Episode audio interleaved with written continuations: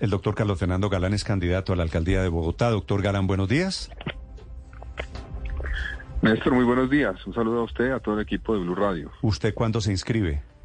Yo me inscribo mañana, Néstor, a las nueve y media de la mañana en la registraduría. Mañana. Usted fue, doctor Galán, presidente de Cambio Radical, pero ¿se inscribe a nombre del nuevo liberalismo? Yo fui miembro de Cambio Radical, fui concejal y senador de Cambio Radical. Usted recuerda que yo renuncié en junio del 2018 a ese partido. Me inscribí por firmas en la elección pasada porque todavía la Corte no había fallado el caso del nuevo liberalismo. Eh, así obtuvimos cerca de un millón veintidós mil votos en esa elección. Y ahora pues ya tenemos la personalidad jurídica del nuevo liberalismo y yo eh, me presento por, por ese partido, el partido al que realmente en el fondo he pertenecido toda la vida. Sí. ¿Y Cambio Radical lo va a apoyar o no en esta oportunidad?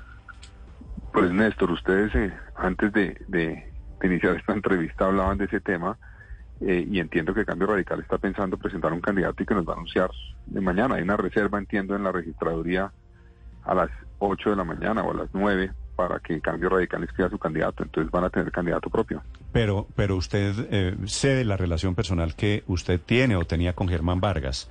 ¿Por qué Cambio Radical decidió no apoyarlo? En algún momento lo contemplaron, parecía inevitable. Hay, hay personas de Cambio Radical que me han buscado. Yo tengo, digamos, una relación cordial y respetuosa con muchos miembros del partido. Yo tuve unas diferencias, usted sabe, cuando yo salí pero eso no implica que no tenga, digamos, eh, inclusive cercanía con algunas personas de ese partido.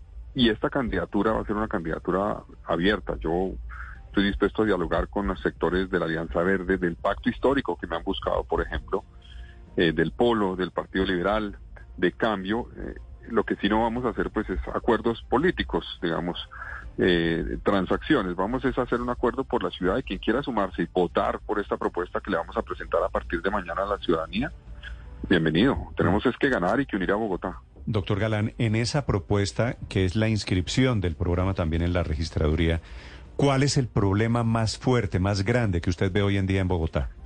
El primero es la seguridad. La ciudadanía está desesperada. La política de la administración de Claudia López ha sido un fracaso en la seguridad. Tenemos eh, un aumento significativo de hurtos. Los homicidios nuevamente están aumentando.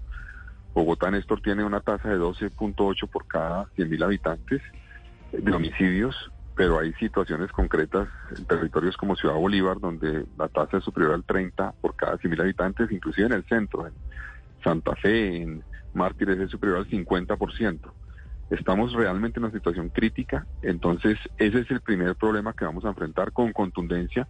Vamos a cambiar esa política, vamos a trabajar para que los ciudadanos se vuelvan a sentirse seguros en el transporte público, particularmente, y en espacios como los parques.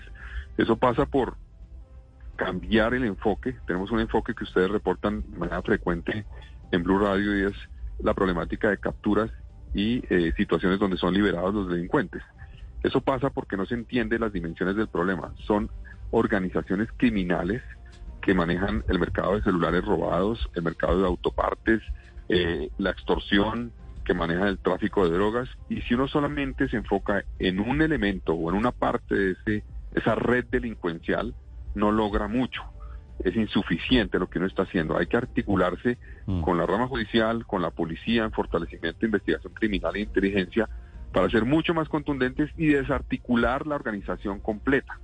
En Bogotá operan eh, bandas como los Maracuchos, el Tren de Aragua, opera el Frente 33 de las disidencias de las FARC, según la Defensoría del Pueblo, el ELN con sus milicias, y obviamente hay organizaciones locales, digámoslo así, que son los Pascuales, eh, de, de, en Usaquén, en el Codito están, mm. están los ganchos del Bronx, entre otros. Y si uno no entiende las dimensiones, los niveles y la conexión que hay entre todos los actores, no logra desarticular al ladrón que afecta directamente en el transporte público al ciudadano o en el parque o en las calles de la ciudad. Ese es el principal problema. Y el, el metro de Bogotá solo a modo de constancia. ¿Usted seguiría el que viene diseñado desde la época, diseñado y contratado desde la época de Peñalosa, ¿O usted estaría dispuesto a renegociar esa primera línea del metro, doctor Galán? Eh, sería un error monumental que Bogotá eh, replantee la primera línea del metro. Esa, línea ya fue contratada. Es la primera vez en 81 años después de que Carlos Sanz de Santa María planteó eh, la necesidad de un metro para Bogotá, que tenemos un metro contratado, financiado, en ejecución, en construcción, que tiene 24% de avance, como lo ha anunciado la administración. Ese metro hay que terminarlo como está, y yo le apuesto a eso y es más. Yo creo que la elección de octubre también debería ser un plebiscito en ese sentido, es decir, que el ciudadano también, entre muchas cosas que va a tener en cuenta a la hora de votar, tenga particularmente esa, que el metro de Bogotá no se eche para atrás, que se garantice que se termine esa primera línea. Sí. Doctor Galán, una pregunta final. ¿Cuál es su opinión sobre el eh, llamado corredor verde de la carrera séptima? Pues, eh, Felipe, mire, Bogotá lleva, este, este es también uno de los símbolos que tenemos en nuestra ciudad para demostrar que hemos sido incapaces en ponernos de acuerdo en proyectos de ciudad. Llevamos pues 25 años también con diferentes proyectos. Samuel llegó diciendo que no iba a hacer el Transmilenio por la séptima, sino un metro, y no hizo ninguno de los dos.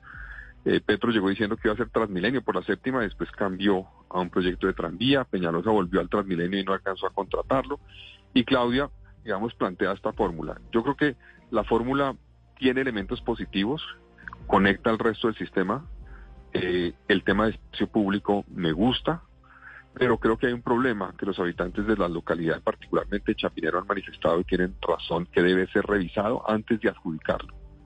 Y cambiado. Y me refiero al tráfico mixto. Ustedes saben que el corredor eh, implica, como está planteado en el proyecto, que se elimina el carril mixto de la 94 hacia el sur eh, y se vuelve un carril local, donde básicamente no se puede transitar a lo largo del corredor, sino solamente para entrar a los predios. Eso creo que es un error, eso además no eh, tiene en cuenta una dificultad que tendrían la cara, perdón, la, la zona 11, la quinta y la circunvalar para absorber la demanda que no podrá ser eh, satisfecha por ese corredor. Entonces, eh, yo ese corredor, ese proyecto, si está adjudicado cuando yo llegue, como está, tendré que ejecutarlo, pero si no, lo corregiré teniendo en cuenta este elemento que les he mencionado, que ya le he manifestado a la administración que debería ser corregido.